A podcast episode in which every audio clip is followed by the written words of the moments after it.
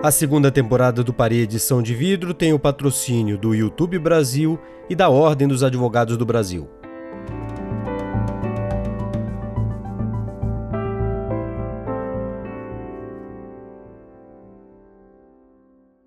Olá, eu sou Felipe Recondo e este é um episódio extra do Paredes São de Vidro. E neste episódio extra eu trago aqui Eduardo Gomes, responsável por escrever esse roteiro do Paredição de Vidro, segunda temporada comigo, e o Alexandre Aragão, que foi nosso produtor e foi atrás de todas as informações possíveis e imagináveis sobre este assunto que parecia no início chato, mas que se mostrou extremamente interessante e relevante. A ideia desse episódio extra é que a gente possa apresentar para vocês algumas é, tarefas que a gente se impôs desde o início dessa investigação e também discutir o que ficou de fora e o que mais nos chamou a atenção durante todo esse processo, é, e também é, um pouco, né, Eduardo, sobre as nossas mudanças de opinião sobre urnas eletrônicas, sobre voto impresso, sobre segurança, etc. E acho que uma das coisas que nós estávamos falando aqui antes de começarmos a gravar é que a gente começou esse processo absolutamente do zero, sem nenhum a priori, é, e sem muita ideia, né, do que, que a gente eh, encontraria. E eu queria te passar essa primeira pergunta, Eduardo. Quando eu te propus, você escreveu também o primeiro roteiro comigo do Parede São de Vida, primeira temporada, que era Comunicação do Supremo. Quando eu cheguei com você, para você, com essa segunda ideia de escrevermos um roteiro sobre a história das urnas eletrônicas, o que, que te pareceu à primeira vista? Nós que somos viciados em podcast e que a gente está acostumado a podcast sobre true crimes, etc., coisas mega espetaculosas, mas a gente resolveu pegar uma maquininha aparentemente não assunto para discutir. O que, que, te pareceu à primeira vista? Sinceramente, eu não, eu não lembro. Mas você disse para mim que eu achei chato. Hoje eu duvidaria dessa informação, eu vou dizer sinceramente, porque hoje em dia eu acho a urna super é um assunto mega interessante, mas é porque assim a, você imagina que seria uma história mais simples, né? Do, do, tipo, ah, alguém pensou, alguém, alguém teve a ideia e aí foram lá e fizeram. E aí quando a gente começou a pesquisar, eu pensei assim, não tem, eu posso ter pensado, tô, tô indo dentro do que você me falou que eu achei, mas eu posso ter pensado que, cara, não tem história. Qual é a história? Né? Tipo assim, ah, então eu come... aí eu sempre fico tentando fazer paralelos cinematográficos. Eu penso, não, tal, talvez tenha uma, uma coisa meio sabe, o mito de criação ali, com quem foram os inventores, e tem toda aquela treta, tipo assim, ah, a pessoa tenta inventar e dá merda e blá blá blá. E aí você vai, você vai, a gente foi pesquisar e aí você vê que, cara, tem muito, tem muita coisa aconteceu assim para chegar onde a gente chegou, assim. E aí eu estava até falando antes com vocês, eu, assim, o, o que eu achei também impressionante é que não tinha, isso não estava documentado. A gente realmente precisou procurar a informação que estava pulverizada em muitos lugares. Não tinha nenhuma, assim, um livro, a história das urnas eletrônicas, ou ou não tinha uma informação centralizada. A gente realmente teve que pesquisar, então, desde a história da, da fraude de 94, com a história da grega e tal, que a gente foi indo de, né, eu e o Aragão e, você indo de página em página, de, de edição em edição do Jornal do Brasil, vendo dia a dia, acompanhando o que aconteceu ali, e procurando, até a história da, da invenção da própria urna, assim, de ver que assim toda toda todo toda a progressão ali junto com a, junto do Veloso e a galera o que, que a galera fez e tal aí você fica cara aconteceu muita é muito é, tipo assim realmente tem história né?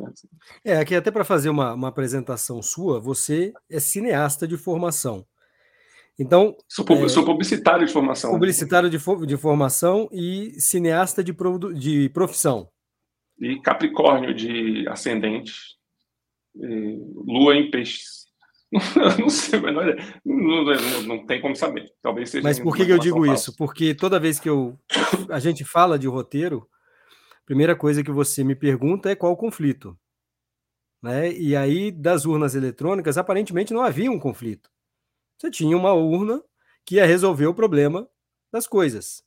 Só que o conflito ele não estava evidente, né? Ele não estava evidente, por exemplo, que os políticos foram contra inicialmente, de que havia fraudes e que quem se beneficiava das fraudes talvez não quisesse uma urna eletrônica, que isso exigiria todo um trabalho de pesquisa e de desespero para fazer isso em tão pouco tempo. Então, a gente foi encontrando os conflitos para darem fôlego para essa história ao longo do caminho. E toda história tem conflito pra caramba, né? Ainda mais é, quando parte de uma realidade da política brasileira, né? Então. É, eu, eu, eu, acho, eu acho engraçado que a gente, assim, normalmente o, o nosso. O nosso. A nossa dinâmica aqui, eu vou forçando um pouco a barra para justamente para que eu reconta meio jornalista ali, tipo, não, qual é a história aconteceu? Você fala, mas qual, mas quem brigou com quem aqui? Qual é o, eu vou dando uma de ratinho ali na história, falo, não, calma lá, quem é, qual é a treta dessa história? E aí, por incrível que pareça, a gente não precisou de muito esforço para achar qual, é, qual era a treta desse. Então, assim, no, a gente começa a pesquisar e ver que tem uma fraude gigantesca em 94 no, no Rio de Janeiro, que envolve o Bernard, que inventou o Jornal nas Estrelas, uma grega aleatória que fez não sei o quê, que estava envolvido em vigária geral e blá blá blá. E assim, caralho! Perdão, palavrão, ouvintes. É, olha só quanta, quanta história, assim. E, aí, e é isso que me chocou um pouco também de não ter isso, de não ter uma história já centralizada, contada, né? já contada. Então, fico feliz de a gente estar tá fazendo essa história oral agora aqui de, do, do processo inteiro, porque é um, foi um processo está aparentemente ainda está sendo um processo sofrido. É, e eu queria perguntar aqui para o Aragão, porque o Aragão foi quem desenterrou é, a opinião do presidente Jair Bolsonaro de que ano, hein, Aragão, era aquela manifestação dele sobre urnas, sobre urnas eletrônicas, não, né? Sobre informatização do voto. Você estava no Globo na época e foi você que foi recuperar aquela fala dele, defendendo enfaticamente, né, a informatização na contabilização dos votos, né?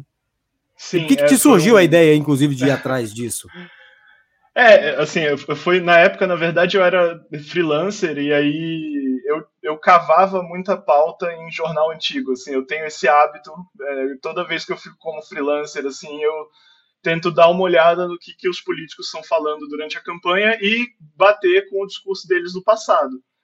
Então, naquela época que eu estava fazendo reportagem sobre o Bolsonaro, e esse já era um discurso é, recorrente ali desde 2015, talvez 2014, eu não vou saber com certeza, mas durante a campanha de 2018 era um troço que ele falava. E aí o que eu, o que eu decidi fazer é pegar os acervos dos jornais cariocas, o Jornal do Brasil e também a Tribuna da Imprensa, que era um jornal mais para o leitor de direita e que cobria muito o mandato do, dos Bolsonaros nos anos 90 e eu fui no acervo desses jornais e fui vendo tudo que tinha publicado sobre o Bolsonaro. E durante essa pesquisa eu achei esse recorte do, do Jornal do Brasil, que é uma cobertura sobre um evento no clube, no clube militar no Rio, que é de fato assim um, um clube que é atuante na política, né? Sempre foi o, um centro ali de atuação política dos militares, do Newton Cruz, inclusive, que era quase um mentor político do Bolsonaro também lá. E achei essa manifestação do Bolsonaro de 96, que era falando que se não tivesse informatização na totalização, os candidatos apoiados pelos militares iam ser roubados. Era basicamente esse o sentido da frase dele, assim. Que ia contra o que ele estava falando em 2018, que era exatamente era, ia no sentido contrário, né, de que a urna eletrônica não era confiável, de que precisava de voto de papel.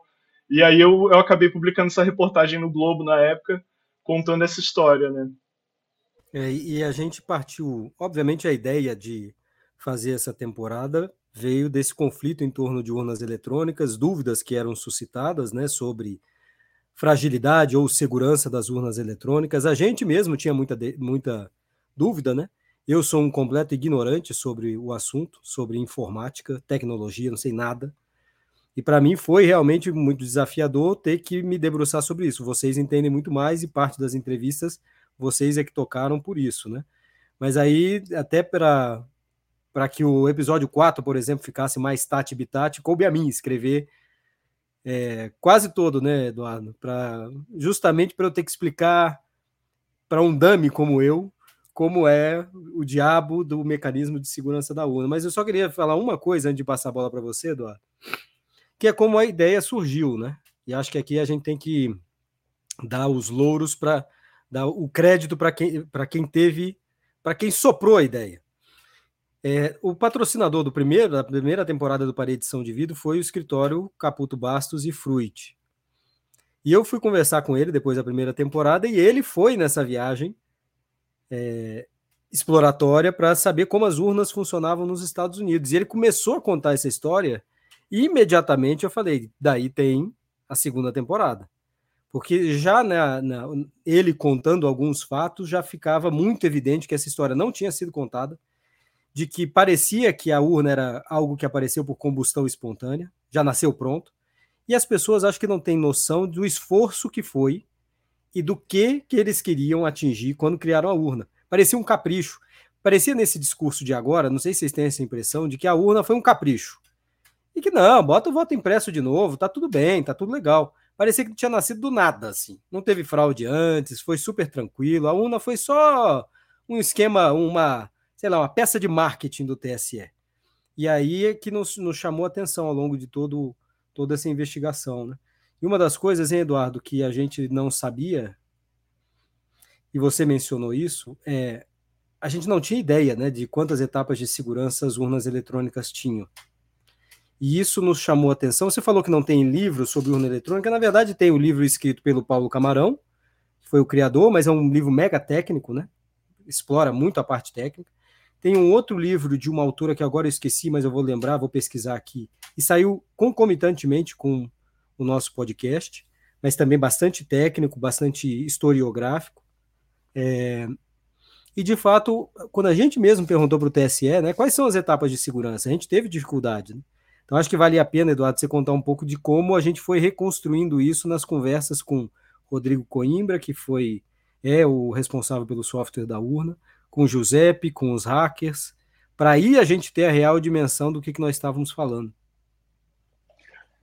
É, assim, parte do que, parte da pesquisa mesmo foi que a gente começou a, a entender, porque assim, o TSL ele faz uma defesa ali do, da, da, da, urna, a gente começou a ver que o TSL não estava tão preparado para defender a urna quanto talvez ele tivesse é, que estar, né, porque assim, a gente vê que eles falam assim, ah, a gente tem 86 etapas de segurança, 40, né, 44, sei lá quantas etapas que eles falam, e aí a gente falou assim, tá, tá bom, mas quais são, quais são elas? Aí eles mandavam uma lista muito técnica, assim, super é, difícil de decifrar e, assim, com, só com os termos meio que sem explicação. Então, assim, a gente teve que ir atrás mesmo, assim, do, do, do, do que, que significava cada um daqueles ali e ficar destrinchando. E como, como falou, ele é meio é, ludita, ele é né, meio anti-tecnologia aí. Um, um, logo antes da gente entrar, que ele falou que a, que a webcam dele estava com mau contato. O que é uma impossibilidade, porque é a webcam do notebook dele. Mas, não é, não é. Não é, é câmera externa. Também não solta assim. Tem mal contato, com mau contato. Eu não sei explicar o que, que é, deve ser a nossa lição toda quando o computador dá pau, né, ligar e desligar. Então não me venha dizer é. que eu não posso dizer que está com mau contato. Não, mas eu queria perguntar isso para você, na verdade. Eu queria. É... Porque, assim, eu estava vendo ontem é, o roteiro do episódio 6, e aí eu, também um pouco dos bastidores, que você vê que a gente teve. Eu, você e o Aragão, a gente teve discussões que chegavam a momentos muito para tentar descobrir assim é, o, o, que que a gente realmente estava o que que a gente achava do processo que a gente tem descobrido com, com, toda a nossa pesquisa a gente chegou a ter umas discussões muito etéreas assim né? Assim a gente chegava até assim tipo ah, a natureza da democracia eu estava vendo uma parte do no cemitério ali do episódio 6 assim a gente viajando perguntando tá bom o que aconteceria se o se o Bolsonaro fizesse um plebiscito para se o Brasil devia ser uma ditadura ou não e o povo votasse que sim? A gente continuaria uma democracia já que o povo escolheu a ditadura sabe uma coisa a gente viajou e aí. É, é, não, só para completar isso, eu acho que essa coisa de a gente ter começado a investigação sobre a urna de uma forma desarmada, sem ter partido de uma pesquisa inicial de outra pessoa, é, também tem a ver com, com isso que você está falando, no sentido de que a gente explorou os conceitos a, quase ao nível da abstração algumas vezes, assim, né? E, e aí, é, é, isso que você está falando do, do, resto, do caco, do que vai ficar fora do episódio 6, eu acho que tem muito material que a gente deixou de fora que vai nesse sentido da gente explorando né, conceitos quase abstratos assim de democracia, voto. É, e, enfim, foi interessante esse material também. E toda a nossa conversa sobre voto. Diga, diga, Eduardo. só me corrigindo aqui, porque eu fui avisado por um passarinho aqui no chat que eu falei descobrido como um bom roteirista ignorante que eu sou. e na verdade era descoberto. Publicitário, Mas, publicitário inventando publicitário. palavras, é isso. É neologismo, vocês estão aqui para criar a língua brasileira. Mas nessa, é um, nessa, é um, nesses, debates que, nesses debates que a gente teve, e escrever roteiro eu nunca tinha escrito na vida, é, tirando o primeiro, obviamente, com o Eduardo, e esse segundo também, é, não é uma tarefa de senta e escreve, né? É uma tarefa de ir discutindo muito. Então, quando a gente foi discutindo sobre voto impresso, e muita gente que defende o voto impresso de forma legítima, de forma honesta, achando que é melhor mesmo. Quando a gente olha o modelo internacional, parece que essa é a regra, que parece não é a regra, né? É, de ter uma, uma segunda, terceira, quinta, décima auditoria, sei lá, mas é a impressão do voto, e nós mesmos nos perguntando, nós seríamos a favor ou contra? Qual é o, o que, que dá certo, o que, que dá errado? Nós ouvimos o Paulo Camarão sobre voto impresso, e ele falando, bota, vê o que, que dá. Nós ouvimos o, o Rodrigo Coimbra dizendo, se fizer isso, transfere toda a possibilidade de fraude ou segurança de uma eleição para o papel e tira do computador. Não é uma questão fácil. Quem transforma isso num debate fácil parece que é faz, obviamente, uma posição também política, né? Claro que as pessoas têm que defender suas teses e tal, mas nós aqui ficamos e fomos e voltamos, né? Pô, será que, que não dá para botar? Que isso que eu ia te perguntar, assim, é, você, você como um autodeclarado leigo aí, que, que, qual, qual, foi a evolução do seu pensamento aí, do, com tudo eu, que eu fiquei, descobriu? Eu fiquei muito impactado pelo julgamento de 2018 do Supremo, em que o ministro Gilmar Mendes, por exemplo, deu um voto e falou de crença. A gente usa bastante essa sonora no episódio 6 ou 5, 5. E ele e o ministro Toffoli falam, nós estamos tratando de crença das pessoas. Parece que uh, quando se trata de máquina, as pessoas precisam de algo palpável. A gente ficou discutindo, né, inclusive, se fazia uma comparação com o Pix e voto eletrônico ou não, porque o Pix também é uma coisa que as pessoas não conseguem entender. Como é que você faz uma operação no celular e o dinheiro está na conta? Se perguntar para qualquer pessoa, não vai saber exatamente como é que aquilo funciona. Entrou dinheiro mesmo? Pegou, saiu alguém com uma malinha de dinheiro e botou lá na minha conta? Ou tirou da minha? Claro que não. Mas não saberia explicar. Mas por que, que as pessoas confiam no Pix?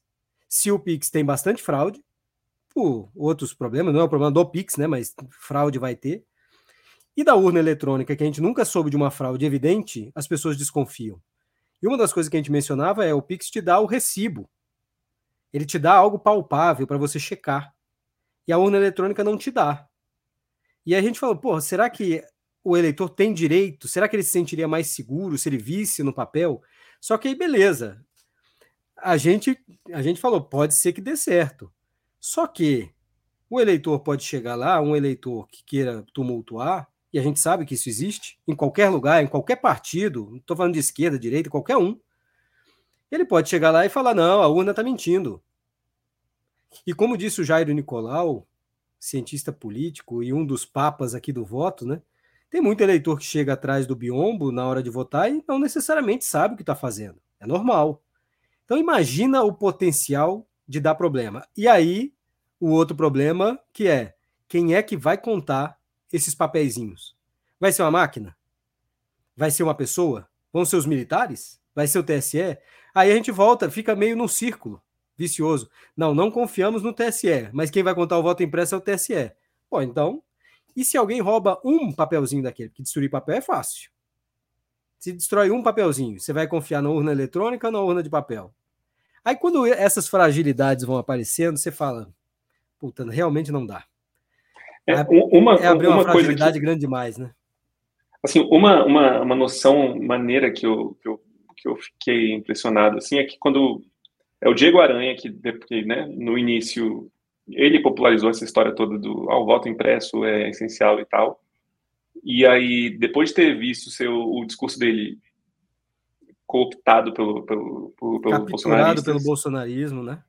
Ele bem que denuncia o bolsonarismo e foge pro, pro, do Brasil, assim, falando não quero mais ter nada a ver com isso, mas ao mesmo tempo ele, ele também dá uma ele revê ali um pouco do conceito dele porque antes ele tá, estava indo numa, numa coisa meio estrondosa, assim, de falar, ah, isso precisa acontecer, a urna brasileira não é segura e tal. E, é, e é, hoje em dia o discurso dele é mais ou menos o que está dizendo, que assim, o, o voto impresso ele é quase que um, um, um, uma coisa educativa, assim, uma coisa para o brasileiro ter uma pessoa ter uma coisa meio palpável para entender, tá Exato. bom, meu voto está seguro. Ele mesmo fala assim, questão não é evitar essa, fraude. É, essa é uma auditoria para a pessoa, né? Para a pessoa se é. sentir é, realmente representada ali no voto. Eu votei realmente, né? Ele diz isso e ficou. É legal ele ter dito isso, porque tira um pouco dessa imagem de que o voto impresso é para garantir a segurança da urna. Não é. É para dar para as pessoas comuns que não sabem de tecnologia como eu uma auditoria palpável, evidente. Então não é para garantir segurança de urna. É, e eu acho que. Claro que é outro assim, mecanismo, a... né? É um mecanismo que se soma, mas não é, não é essa a ideia, né? Diga, Aragão. Não, é, eu acho que a, a, essa conclusão de que o sistema tem que ser seguro, né? É, o, o sistema como um todo, que não é só um único é, requisito de segurança, são vários que se sobrepõem e que se complementam. É, talvez seja, é, talvez por isso que seja tão difícil é, que a decisão sobre ter ou não um voto impresso não, não seja trivial. Porque é, eu acho que a pessoa comum, além dessa dificuldade de tecnologia que acho que a maioria das pessoas tem, é, também é difícil ter essa visão sistêmica da coisa. Então, a pessoa que o eleitor comum, o eleitor médio, digamos, ele é, tem muito mais dificuldade em acreditar naquele sistema, porque de fato, assim, a, a coisa das assinaturas eletrônicas, criptografia, é tudo muito impenetrável, é uma linguagem muito difícil de entender e, e muito abstrata também, né? Então, é, de fato, assim, é difícil dar uma resposta simples para um problema complexo, exatamente porque a, segurança é o todo, não é uma única coisa, né? E engraçado porque o debate que era feito na política, e a gente retomou isso, né? E nesse ponto, os apoiadores do presidente Bolsonaro têm toda a razão vários políticos que hoje criticam, várias pessoas da imprensa também que hoje criticam, defenderam o voto impresso no passado. E repito, de forma legítima, porque existia uma desconfiança, porque existia essa, essa vontade de o eleitor poder ver. Né? Foi isso que levou à inconstitucionalidade da, da urna eletrônica na Alemanha, para a pessoa comum tinha que ter acesso a uma auditoria que ela pudesse fazer, Aqui no Brasil, de fato, uma pessoa comum não vai conseguir fazer auditoria. Tem várias auditorias possíveis, mas eu, você, a gente não vai conseguir fazer. Para a pessoa tema de comum, campanha agora, né? Pois é. Assim, a, a, Simone Tebet eh, foi uma das senadoras que, que votou a favor disso em 2015, se eu não me engano. Ela foi questionada e ela falou sobre isso nesse sentido, de que ah, mudei de posição.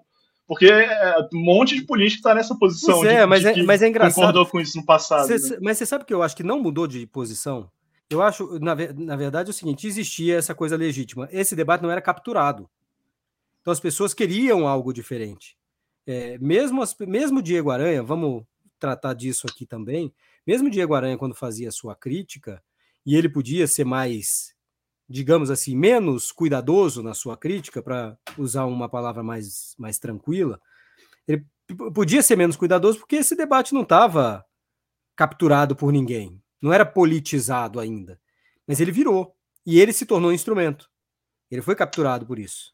Exato. Ele, ele, ele, começou, ele começou, a rever o, o, o, o, jeito que ele usava as palavras, dele, né? as palavras ali, justamente porque ele viu que tá, agora eu não posso inflamar o discurso. Porque antes eu acho que ele dava uma inflamadinha no discurso na expectativa de que, cara, isso precisa acontecer. Eu quero, vou forçar a barra aqui, vou fazer pressão para que olha, voto impresso porque é melhor e blá, blá, blá. Ah, em vários que... dos debates que ele participou, ele forçou bastante a barra, né? Inclusive com tom, tom irônico, tom de é, dizer que o TSE não fazia as coisas, né? em programa de televisão dizendo, ou não corrigindo a informação de que o TSE, depois de achados os problemas, tinha corrigido. Então me parecia que era assim, estava deixando rolar. Só que teve uma hora que ele foi envolvido nisso. E aí ele teve que ele percebeu onde ele tinha se metido. Né? No caso desses políticos, Aragão, me, é, por mais que diga que mudou de opinião, foram dois, dois projetos votados, né? E eu não sei se eles mudaram de opinião. O que, que foi? Estuda, resolveram estudar a tecnologia da urna. Porque a tecnologia é a mesma. A mesma, sim, foi evoluindo. Os mecanismos de segurança existiam. Eu não consigo me convencer de que eles é, perceberam que a urna agora é segura. Eles simplesmente abandonaram essa ideia, porque ela se tornou uma bandeira do presidente Bolsonaro. Mas eu acho ainda, e a gente fala disso num dos episódios, né, se não me engano, no seis, que esse assunto ainda vai voltar. A necessidade de voto impresso, e talvez isso seja feito, e por que, que a lei caiu, né? Porque ela obrigava que todas as urnas imprimissem voto. Não dá para fazer isso.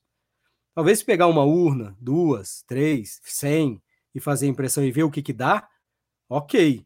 Mas fazer do jeito que estava. E eles foram muito categóricos. Eu, eu, eu não confio muito nessa história, sinceramente, de que eles se arrependeram, até porque foram todas as legendas. Teve gente de todas as legendas que votou nesse sentido. Eu, eu queria comentar um negócio só do Diego Aranha, só para a gente encerrar. No, no caso dele, é, eu concordo com o que vocês disseram, mas eu acho que tem também uma coisa que é, é, muitas das críticas dele eram em relação, e eu acho que isso apareceu também nas conversas que a gente teve com ele, eram sobre a relação do TSE com a academia, né?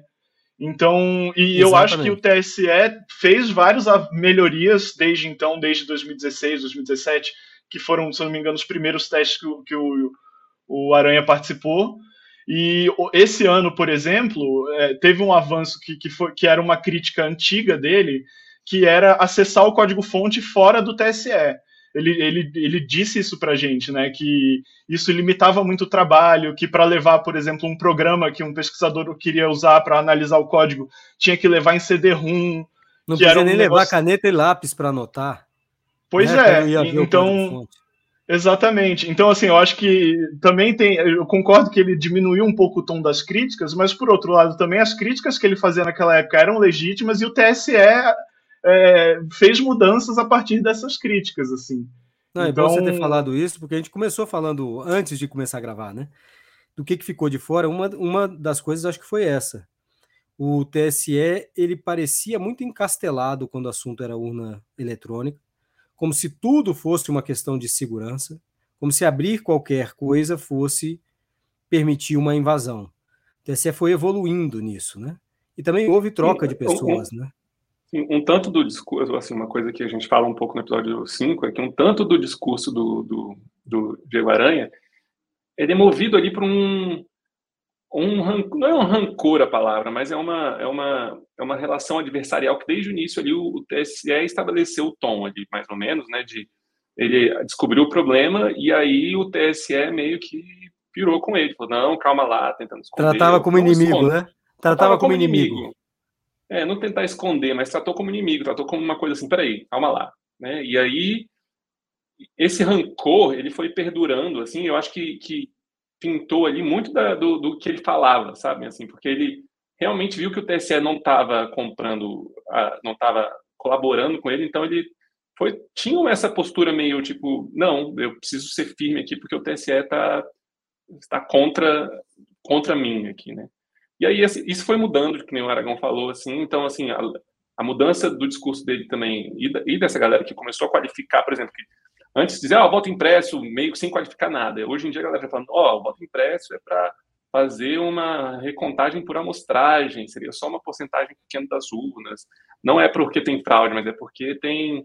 Mas é para garantir um, um, uma educação ali da, educação da, da população e garantir para eles uma coisa mais palpável. Blá, sabe? Começou a qualificar bastante ali para também para também informar melhor o debate, né, do que simplesmente falar assim, não, isso aqui que está rolando aqui é uma putaria, desculpa novamente, ouvinte, aí pela, pelo palavrão que o Recondo me força a falar, mas, é, assim, e, e, aí, assim, a gente até pergunta para ele também de novas tecnologias e tal, e é uma coisa que, que o próprio Coimbra, que é o, o chefe lá do, da tecnologia do TSE, falou para a gente que, assim, estão, para próximas eleições, já vão botar é, uma, uma esquema de voto fim a fim, o que quer dizer que o eleitor vai saber que o voto dele foi contado, ele matematicamente consegue verificar que o voto dele foi contado.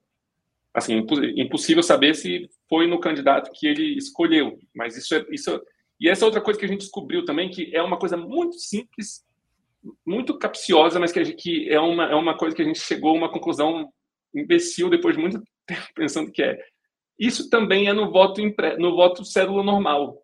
Você nunca vai saber se seu voto pelo contrário, você... é muito pior, porque como voto manual, eu digo voltando à urna de papel, né? A urna que o cara ia lá preencher. Esse aí tinha um uhum. intérprete entre você, a tua vontade e o teu voto. Se o cara lesse Eduardo qualquer outra coisa, ele falava: não, o voto não é do Eduardo Gomes. Uhum. Não é no Aragão. Então ele fazia, ele era o, o intérprete da sua vontade. No voto impresso é a mesma coisa. Se o cara simplesmente. Se a impressão falhar, faz o quê? É, se o cara, assim, se o eleitor não tiver olhado na hora. É, é realmente mega complexo. Mas só queria fazer um, um, um, último ponto sobre Diego Aranha, acho que foi bom o, o Aragão ter levantado isso, porque a gente vê como também o TSE, como vocês já mencionaram, se abriu, e um dos conteúdos que a gente usou bastante foi o momento em que o Rodrigo Coimbra, chefe do software, debateu na frente de toda uma comunidade de tecnologia com o Diego Aranha sobre o assunto. E aí você vê que o próprio discurso de quem contesta a urna e as perguntas vão sendo respondidas publicamente. E isso faltava. Eu lembro de ter ouvido antes, e bem antes de pensar em, em nós começarmos essa investigação, né? Eu ouvi de um ministro do TSE. Eu falei, eu não sei por que, eu confio na urna. Ele não sabia. Ele não tinha explicação clara por que, que ele podia confiar. Ele não sabia exatamente, ele confiava, mas ele não sabia por quê. É, é, a gente confiando no avião, né? A gente confia no avião porque geralmente não cai. Mas ele não sabia por quê. E eu até, num dos episódios, eu perguntei para um amigo meu, Ricardo Fenelon, que foi diretor da ANAC, viciado em aviação, eu perguntei para ele, Ricardo, quantos mecanismos de segurança tem um avião? E redundantes. Ele falou, isso é impossível de contar, é muita coisa. E a urna a gente foi vendo que elas, esses mecanismos são redundantes, né? Então essa foi outra coisa, né? Assim, TSS abriu mais, e para mim, uma coisa que me chamou a atenção é como a crítica separada de cada etapa da urna não fazia sentido. Tanto que a gente foi entrevistar, né? A gente entrevistou junto, né? O Rodrigo Coimbra, e a gente perguntava para ele de etapa a etapa, não fazia sentido para ele. Ele não consegue ver etapa a etapa, ele vê o sistema inteiro. E a gente vê a crítica sendo feita etapa a etapa. Aí realmente o discurso não existe, né? ele, é engraçado que ele ficava levemente frustrado, assim, meio a gente, a gente perguntando, mas porque a gente chegou, desde o início, uma das ideias dos episódios era aquela do vamos invadir a urna. O que, que, qual seria o passo a passo, né? Porque se a galera, se, se a acusação é, é fácil invadir, então tá, qual é o passo a passo? Como que um hacker ou alguém mal intencionado conseguiria? E a gente foi fazendo essa pergunta e pesquisando, tentando e tentando. E aí falou, cara, conseguimos o, o, o dono ali da, da, da, bola, né? Vamos ver como que. E aí é, a gente. Enchia o saco pergunt... dele. Enchia o saco dele. O saco. Aí ele dava uma suspirada. Uma falta de paciência, é... assim, um, um enfado, é... né? Parecia um é... enfado, assim. É uma mistura de, tipo, de muita paciência. Ele é como tá, tá explicando para criança. Ele, ah, é o seguinte, dá para fazer, não sei o que a gente. Não, mas e, aí eu falava, mas e se chegar o Tom Cruise e quiser baixar do teto na, lá na sala com a TC? Não é, é porque tem que ir em todos os pés. Aí eu falo, tá bom, mas. E aí, mais uma coisa, aí quando a gente completou a pesquisa, a gente viu realmente que você fala assim, cara, realmente dá para a, a, urna ela é 100% inviolável? Óbvio que não, nada é no mundo. Mas a, a conclusão que a gente chegou ali, no, no, realmente minha conclusão pessoal ali, naquele episódio 4 aqui, é um custo tão alto por voto ali, por, por é, é, é na, é na, prática é não faz sentido. Assim, né? não, não, faz, faz sentido. sentido. E foi, foi um que um dos, do, das pessoas que nós ouvimos, né, o Paulo Roberto Pinto, que foi secretário de informática do, do Supremo, e me mandou uma mensagem, eu conversando com ele sobre isso, ele me mandou uma mensagem tão simples que a gente usou na, num dos episódios, no episódio 5, dizendo: quando alguém que conhece do sistema fala de fragilidades de uma forma desconectada do processo inteiro, passa para as pessoas de fora a percepção de que é fácil, de que realmente existe um buraco. E não é assim. Quando a gente vai vendo, o, realmente, como você falou, o custo de tempo, de, de dinheiro, o risco de ser pego, ele é tão evidente, ele é tão grande, que não faz o menor sentido. Ainda mais numa eleição nacional. Se fosse uma eleição municipal, isso a gente também mencionou, né? O Aragão foi atrás do prefeito que perdeu por um voto. E esse é um problema verdadeiro. Esse é um problema que perdura. E que, inclusive, numa entrevista com o Ataíde, que foi secretário de administração do TSE, ele mencionou para a gente é, que ainda pode existir mesário pianista. O mesário sabe o eleitor que não chegou para votar até às 5 da tarde, ele tem o título de eleitor, ele sabe o número, ele falsifica a assinatura, libera a urna, porque a biometria não é 100% exigida, e ele vai lá e vota por essa pessoa. Mas nós estamos falando de um voto, dois votos, três votos. Num caso desse que o Aragão, inclusive Aragão conta a dificuldade que foi para ouvir esse cara e de onde você tirou esse cara. Mas num caso desse, numa eleição pequenininha municipal, isso pode fazer diferença. Um voto é um voto. Ele perdeu por um voto. E diz, ele diz que é de alguém que já tinha morrido, né?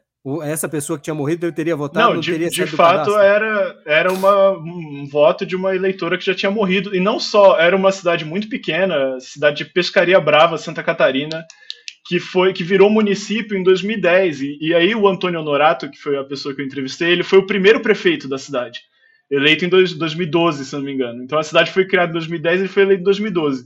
Em 2016 ele foi tentar a reeleição e perdeu por um voto de um, de um adversário.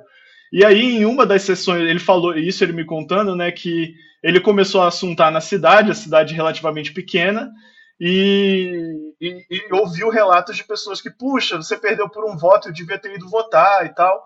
Só que aí o voto dessas pessoas estava lá registrado. Então, pessoas que não votaram e que apareceram como se tivessem votado. E aí ele começou a investigar isso e achou um caso de uma senhora que ele conhecia, que conhecia ele desde pequeno, segundo ele, com quem ele tinha brincado com os filhos dessa senhora, e ela já tinha morrido, se não me engano, em 2006, isso era 2012, seis anos antes, e o voto dela estava registrado lá. E isso virou um processo na justiça eleitoral, no fim das contas ele foi derrotado, ele não conseguiu o mandato e ele quem tem o plano advogada? de e quem era a advogada? A advogada era a Karina Cufa, a advogada do, do Bolsonaro. Foi uma notinha da Malu Gaspar no Globo, né, fala, contando essa história. Foi assim que eu descobri essa história. E, e ele tem, assim, acho que para encerrar a história, ele, ele tem o plano de concorrer. Então, assim, ele não perdeu a esperança no sistema eleitoral isso eu acho que é uma coisa interessante de perceber, assim, o cara não continua acreditando, né? Ele, ele tem, tem perdeu um na, na, justiça e na urna e continua acreditando. Pois é, mas aí o que chama atenção é o seguinte: essa fraude ainda pode existir, ela pode existir, ela é pequena, é mínima. Ela não interfere numa eleição nacional, não interfere numa eleição para governo de estado. Ela pode interferir, como você falou, numa cidade pequena, mas aí é de se perguntar o seguinte: onde é que estavam os fiscais dos partidos? Porque o fiscal do partido pode ficar até a última hora diante de cada urna, em cada sessão, para investigar isso, para evitar que isso aconteça. Então o partido dele falhou. Ou ele mesmo, ou su, su, quem ele colocou para fiscalizar, sei lá. Mas é, é, é, uma, é um problema que existe. O TSE continua nesse processo de captura né, das, das, das digitais dos eleitores, justamente para que tenha nos próximos anos 100%, não é uma tarefa fácil para evitar exatamente isso. E mesmo assim, a gente sabe que aí tem um outro problema que é pessoas que trabalham no campo, trabalham com cimento, com cal, por exemplo, também, tem problemas com digital. Então você exigir a liberação com a impressão digital para votar pode ser um problema para essas pessoas. Por isso que tem também o documento com foto. Mas novamente, fiscalização tem que ter, os partidos têm que levar a sério. E a gente via, né, depois, antes dessa dessa história toda, ninguém fiscalizava. A gente, como imprensa, nunca ia para uma cerimônia de lacração de urna eletrônica, ninguém ia, não estava nem aí para isso. Talvez agora as coisas mudem, né? E a gente vai estar tá gravando esse episódio no sábado, dia 24 de setembro, mas nós vamos publicar só. A gente ainda está na dúvida, né? Sexta-feira ou sábado, véspera de eleição. E aí vamos ver o que, que vai dar com, com as urnas eletrônicas. Eu termino aqui só perguntando para vocês: alguma aposta não do resultado, mas do que pode vir de debate sobre urna eletrônica depois do primeiro turno? Cara, uma assim, uma conclusão a qual, assim, uma outra pergunta que a gente fazia nessa história do episódio 4 ainda também, né, do como fraudar uma urna, é porque eu acho que a gente começou a perceber que o medo a, a, maior ali, a, ou a, a acusação maior ali de quem de quem defende que ah, a urna é fraudável e não é auditável e blá blá blá, não é o hacker solitário, né? não é o, o, o, o pianista ali votando pela, pela velha morta, mas é, é uma conspiração, mega conspiração de Estado, assim, né? Seria assim, no pior, no, no, numa coisa do mundo real, no, é, assim, é, é como as eleições na Rússia, por exemplo, que o Putin ele é Lá tem votação eletrônica e a galera desconfia com muita razão do, do, dos resultados lá, porque tem muita treta e tal, Só que, assim, uma coisa que a gente viu também é que, como o processo aqui foi desenvolvido, é, duas coisas que a gente descobriu. Um, o processo tendo desenvolvido do jeito que ele foi, ele dificultaria muito um autocrata no poder para tentar, tentar se inserir ali no meio, como o Putin faz, né? Tipo, e a segunda coisa é que aí a gente insistiu nessa pergunta pro, pro, pro Coimbra e para todo mundo, ele falou assim, então, mas e se chegasse um autocrata e cooptasse todo, todos os escalões do governo, substituísse todo mundo? Falou, bom, aí já é tarde demais até para um, assim, não tem... Se substituir de eleição, mundo, né? É, não, não precisa nem de eleição. eleição. Então, aí, aí a gente falou, é, realmente. Então, assim, previsão é eu acho que a, o medo, esse medo aí que, que, eu, que eu falei agora, eu acho que o, o Bolsonaro vai. Eles vão acusar, eles vão, eles vão querer acusar, não importa o resultado, eles vão, eles vão manter o discurso deles. E eu, particularmente, estou apostando que vai dar merda. Desculpa o palavrão, o ouvinte. Foi mal, Recondo. Você tá hoje, tá, tá bem, hein? Não, Aragão, tá nos, no, nos corrija aí, vai. Nos redima. Ah, eu acho, assim, pensando é, nas decisões do TSE recentes, assim, tem dois objetos basicamente que você não pode levar na urna, que é uma arma e um celular. E eu acho que isso simbolicamente é muito forte. Principalmente, então assim, a minha expectativa é, é, que o que vai tumultuar vai ser conteúdo de redes sociais, invariavelmente, assim, assim como foi em 2018. E eu acho que o, o agravante desse ano é que aplicativos de vídeos curtos são muito mais populares esse ano do que eles eram quatro anos atrás.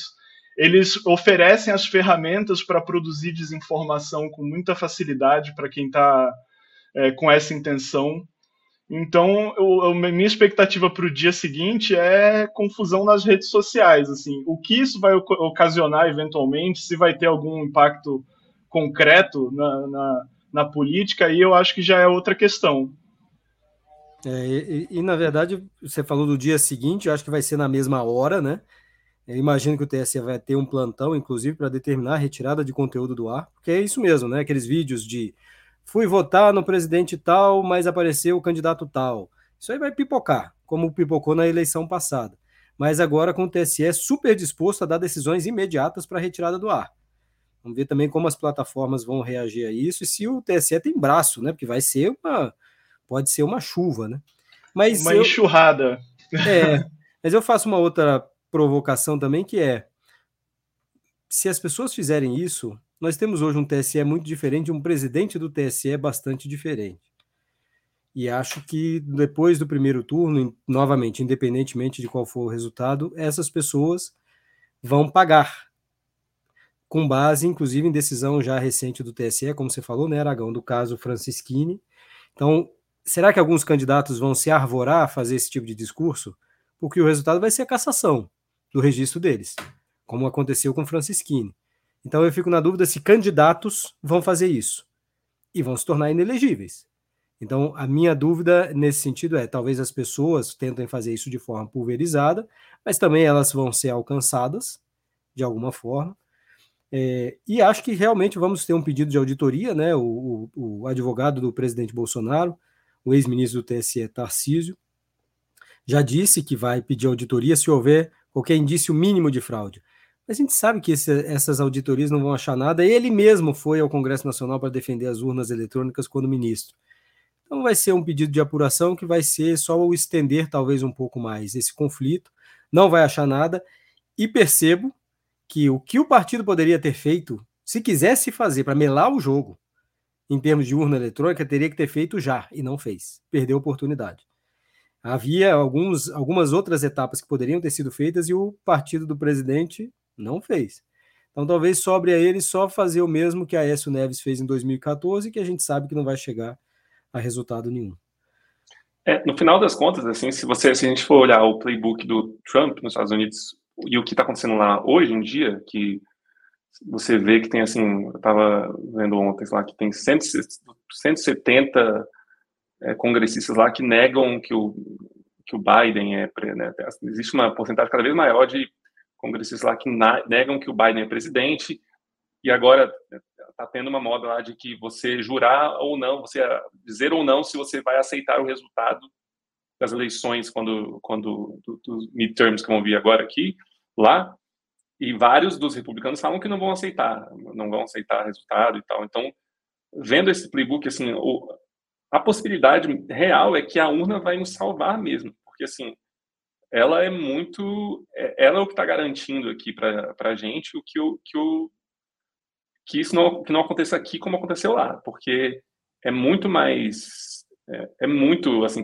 é muito mais difícil aqui você perpetuar essa história de que ah tá a urna a urna, os votos foram fraudados e tal, porque lá é realmente uma zona, né? Assim, é muito é uma Nossa, zona eleitoral. Nós temos, falar, nós temos uma, não, nós temos um sistema aqui que funciona bem.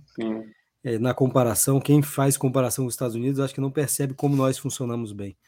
Sim. Mas, gente, vamos encerrar por aqui. De repente, a gente volta, se houver confusão com urnas eletrônicas, a gente volta para um outro episódio extra. Queria agradecer ao Eduardo pela parceria ao escrever o roteiro, pelo Aragão, pelo esforço de correr atrás de cada informação maluca. E segunda temporada terminando, ano que vem teremos uma terceira temporada, o assunto ainda a gente não revela. Gente, obrigado e até lá, hein? Boa votação para vocês. Obrigado, gente. Parede Edição de Vidro é um podcast do Jota, patrocinado pelo YouTube Brasil e pela OAB tem o apoio institucional do Tribunal Superior Eleitoral. Nosso produtor, roteirista e editor é Eduardo Gomes. Alexandre Aragão é o nosso produtor investigativo. Para edição de vidro tem a produção executiva, roteirização e é apresentado por mim, Felipe Recondo.